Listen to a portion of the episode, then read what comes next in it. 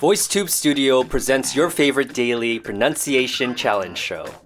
Join us now and improve your English and speaking skills. My name is Hubert, and you're listening to VoiceTube's Pronunciation Challenge.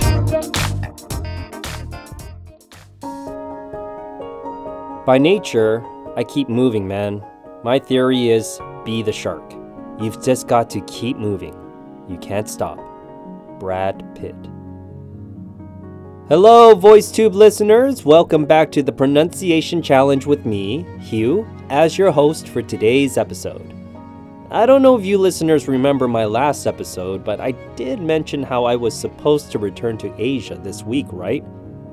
Well, turns out a couple days before my flight, I had to do a PCR test to return to Hong Kong, and guess what? Yes, I tested positive. I'm currently in isolation and I am finally feeling better. I don't take any days off, so I'm still here for you. I'll be okay. Alright, so who else loves watching anything shark related? I think sharks bring out the child in all of us when we are watching any shark documentaries. They're interesting creatures, and there is so much we still don't know about them.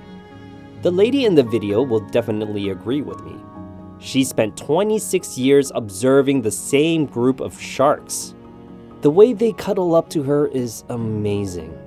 I'd like to try that one day with the chainmail armor to protect me, of course. Okay, let's get to the featured sentence.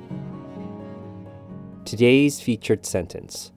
They have very different personalities. Their body language, the way they approach me, the way they interact with me.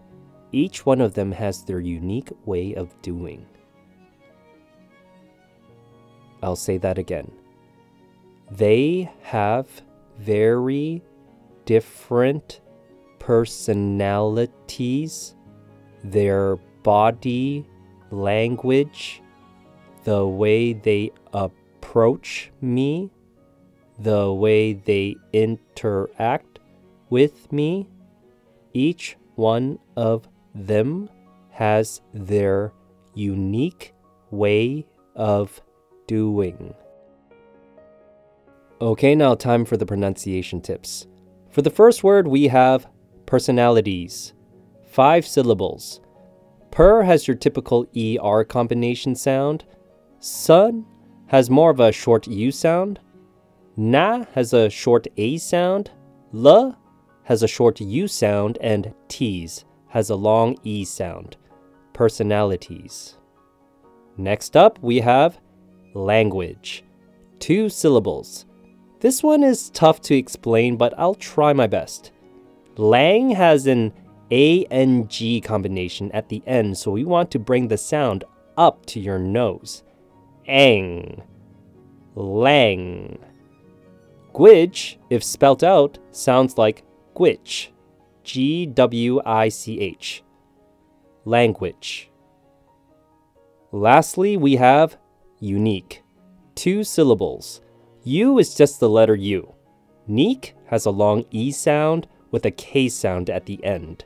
Unique. Moving on to vocabulary. The first word is approach. Definition to come near or nearer to something or someone in space, time, quality, or amount. Used in a sentence, you could say, I was afraid to approach the dog because it looked mean. Next word, interact. Definition to communicate with or react to. Used in a sentence, you could say, A lot of parents don't have much time to interact with their children because of work. And lastly, unique. Definition being the only existing one of its type, or, more generally, unusual or special in some way. Used in a sentence, you could say, Every person on planet Earth is a unique individual. Cristina Zenato, the woman in the video, is definitely a special person. She has dedicated her entire life to sharks. Sometimes you just know what you want to do in life. I'm sure her job has its difficulties, but diving into those crystal blue waters and playing with friendly sharks all day sounds pretty awesome. It would be so nice to get away right now and hang out by a nice, warm beach. As of this episode, I should have been in isolation for one week by now. I guess it's no different from all the quarantines I've gone through. I've done seven to date. Or was that six? I'm losing count at this point. Okay, time to get those recordings in if you haven't done so already. Give me a follow on Instagram if you want to see what I'm up to at HughTran underscore. Until the next episode, and hopefully I'll be negative by then, see ya.